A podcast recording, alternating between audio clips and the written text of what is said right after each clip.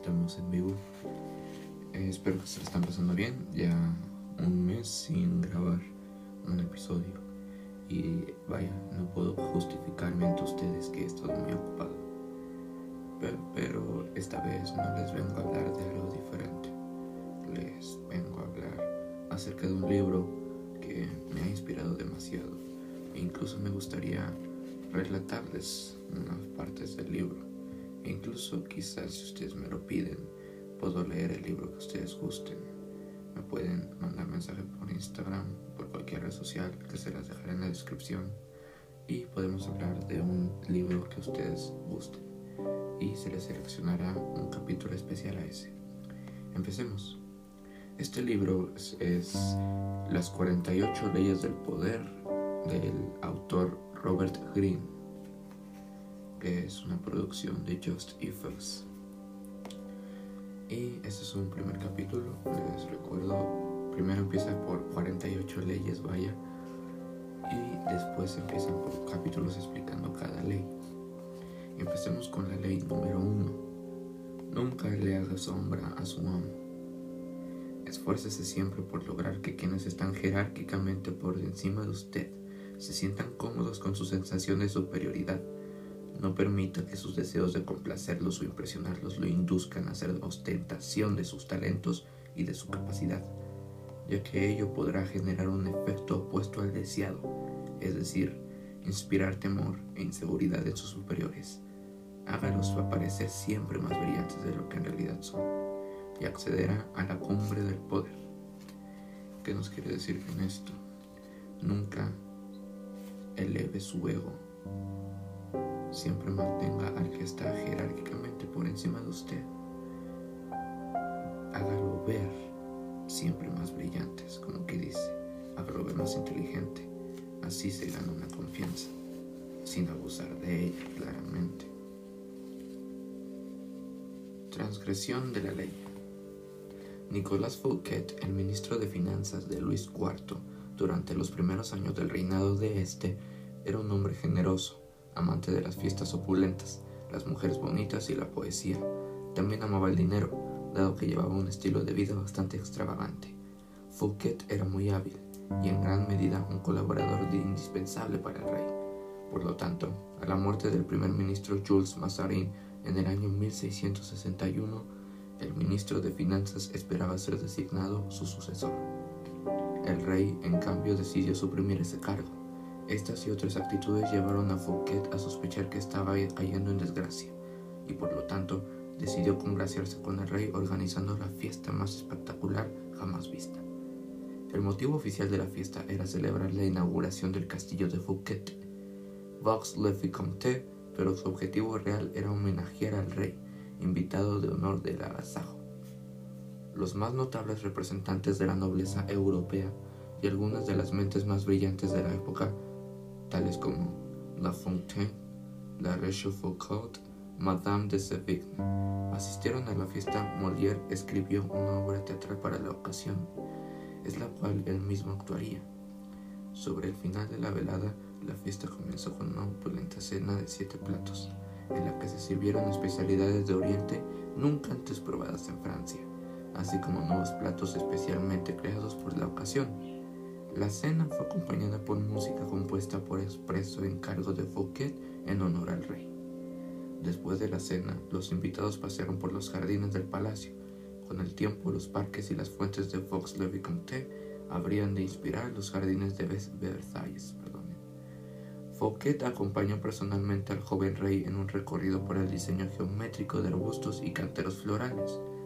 Cuando llegaron a los canales que surcaban los jardines, disfrutaron de un espectáculo de fuegos artificiales, seguido por la representación de la obra de Molière. La fiesta duró hasta muy entrada de la noche, y todo el mundo coincidió en que nunca antes habían vivido una celebración tan espectacular. Al día siguiente, Fouquet fue arrestado por el jefe de los mosqueteros del rey. Tres meses más tarde fue juzgado por desfalco de Tesoro Nacional que entre comillas. En realidad, la mayor parte de los fondos de cuyo robo se le acusó habían sido sustraídos para la corona y aprobados por el rey. Fouquet fue hallado culpable y enviado a la prisión más remota de Francia, en lo alto de los Pirineos, donde pasó los últimos 20 años de su vida en solitaria reclusión.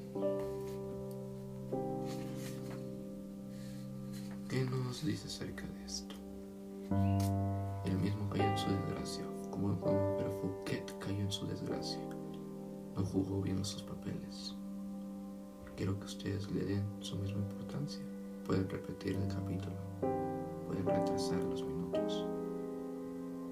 Comencemos. Claves para alcanzar el poder. Todos tenemos inseguridades. Cuando uno se presenta ante el mundo y muestra sus talentos, naturalmente generan los demás todo tipo de presentimientos, envidia y otras manifestaciones de inseguridad. Esto es algo que hay que tener en cuenta. Uno no puede pasar la vida preocupándose por los mezquinos sentimientos de los demás. Sin embargo, con sus superiores deberá encargar la situación, encararla, perdón, encarar la situación de manera diferente. Cuando se trata del poder, hacerle sombra al amo es quizás el peor error de todos los que se pueden cometer. No se engañe pensando que la vida ha cambiado mucho desde los días de Luis XIV o de los, o de, los de Medici, quienes logran ocupar posiciones de poder en la vida como las reinas y los reyes, tales que quieren sentirse seguros y superar a quienes los rodean en inteligencia, simpatía, ingenio y encanto. Creer que al hacer gala de sus dones y talentos usted va a ganar el afecto de su amo es un error fatal, aunque muy común. Su superior podrá simular aprecio, pero en la primera oportunidad que se le presente lo reemplazará con alguien menos inteligente, menos atractivo y menos amenazador, como Luis XIV. Este ley, este ley, perdón, vaya, ¿qué me está pasando ahora mismo? Es que estoy grabando esto en la noche porque, vaya, se me hizo fuerte el día, pero bueno. Esta ley implica dos normas que deberá aprender Primero, que es posible hacerle sombra a su amo con ser simplemente usted mismo. Hay amos que son muy inseguros, terriblemente inseguros, y basta con ser encantador y desenvuelto para hacerle sombra. Nadie tuvo más talentos naturales que Astorre Mendefi, príncipe de Feanza. Era el más apuesto de todos los jóvenes príncipes y cautivaba a sus súbditos con su generosidad perdón, y su espíritu abierto. En el año 1500 César Borgia puso sitio a Faenza cuando la ciudad se rindió, sus ciudadanos esperaban lo peor de parte del cruel Borgia, quien sin embargo decidió perdonarla a la población, se contentó con ocupar la fortaleza, no ejecutó a ninguno de los ciudadanos y permitió que el príncipe Manfredi, que solo tenía 18 años de edad, permaneciera en su corte con total libertad. Sin embargo, algunas semanas más tarde, los soldados apresaron a Astorre Manfredi y lo llevaron a una prisión romana. Un año más tarde su cuerpo fue encontrado en el río Tíber con, un con una piedra atada al cuello. Borgia justificó el horrible acto alegando cargos de traición y conspiración, pero el problema de fondo era la vanidad y la inseguridad de Borgia. El joven, sin ni siquiera intentarlo, le hacía sombra. En vista de los talentos naturales de Manfredi, su sola presencia hacía parecer a Borgia menos atractivo y carismático. La lección es simple. Si usted no puede dejar de ser encantador y demostrar sus talentos, deberá aprender a evitar este tipo de monstruos vanidosos. La otra posibilidad consiste en aprender a disimular hábilmente sus virtudes cuando esté al lado de un César Borgia. Usted puede hacer todo lo que se le dé la gana. Se podrían escribir varios... Ok, se perdió la conexión, perdón. En segundo lugar, nunca, nunca piense que porque el amo lo aprecia, usted debe hacer todo lo que se le dé la gana. Se podrían escribir varios tomos, sobre favoritos que cayeron en desgracia por dar por sentado que su posición era inmovible o por atreverse a hacerle sombra a su amo. Tomemos un ejemplo. En Japón, a fines del siglo, XIV, el favorito del emperador Hideyoshi era un hombre llamado Senno Rikyu, artista máximo de la ceremonia del té, que se había convertido en una obsesión entre la nobleza. Fue uno de los asesores de mayor confianza de Hideyoshi, Tenía sus propios aposentos dentro del palacio y era honrado en todo el Japón.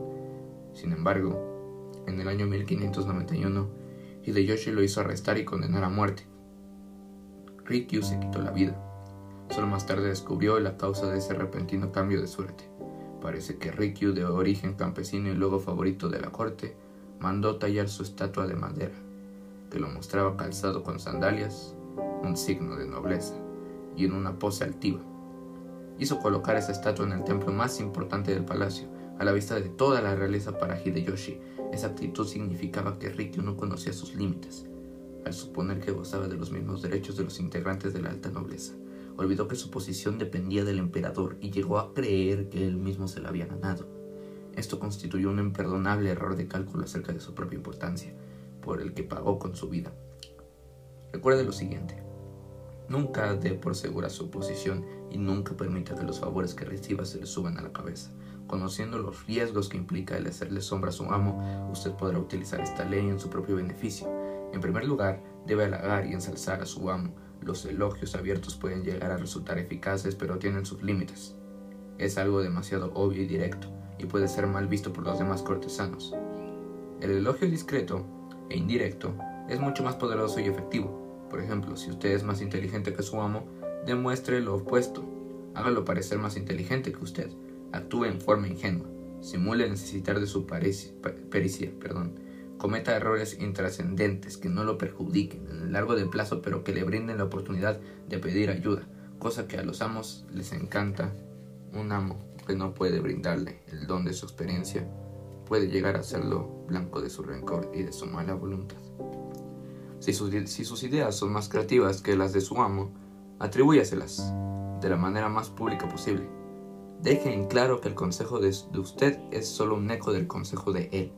Si usted supera a su amo en rapidez e ingenio, está bien que desempeñe el papel de bufón del rey, pero no lo haga parecer el frío y taciturno en comparación.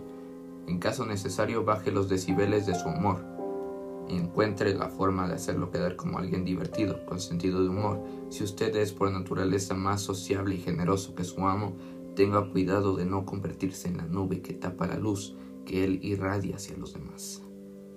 Es su amo el que tiene que parecer el sol, en torno del cual gira todo el mundo, un solo que irradia poder y esplendor, y se constituye en centro de atención. Si usted se ve en la situación de oficiar de de anfitrión, perdonen, de su amo, ganará su simpatía, evidenciando sus recursos limitados. Cualquier intento de impresionarlo con su gracia y generosidad puede resultarle fatal. Aprenda de Fouquet o pagar el precio que él tuvo que pagar. En todos estos casos, disimular sus aspectos fuertes no es señal de debilidad.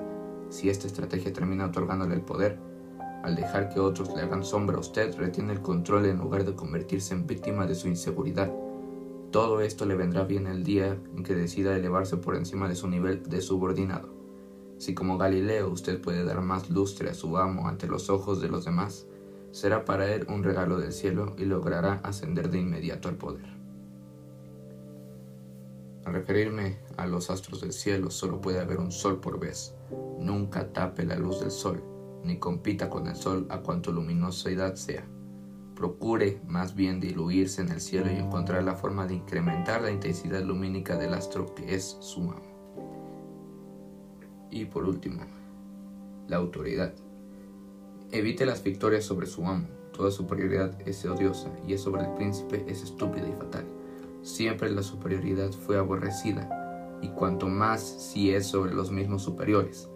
Nos enseñan esta lección con dicha los astros, que aunque son hijos del sol y son brillantes, nunca se atreven a competir con los lucimientos del sol.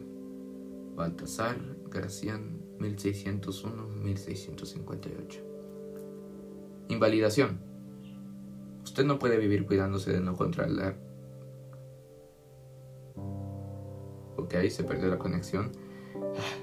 Vaya, esta estación de radio como que casi no funciona mucho.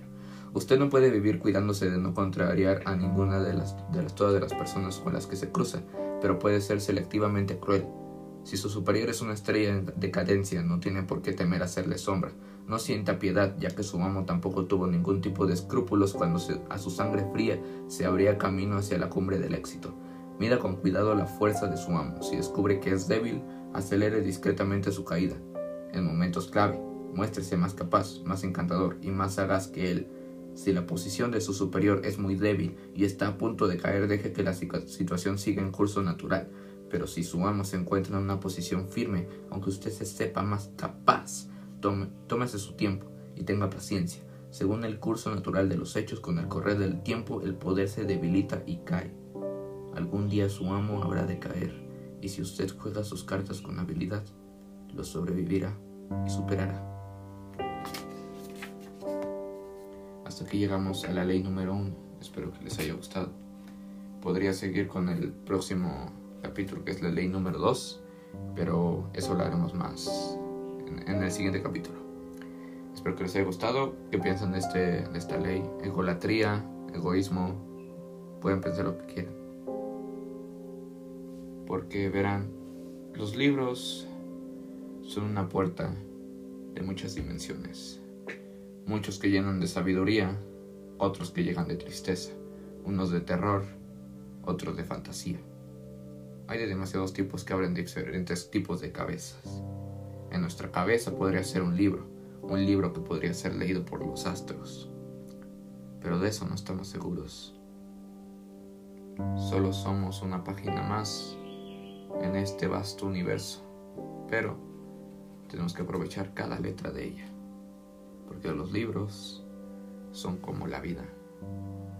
Empiezan y todo como lo que empieza tiene un fin. Entonces espero que hayan disfrutado de esta lectura. En el siguiente capítulo hablaremos de la segunda ley.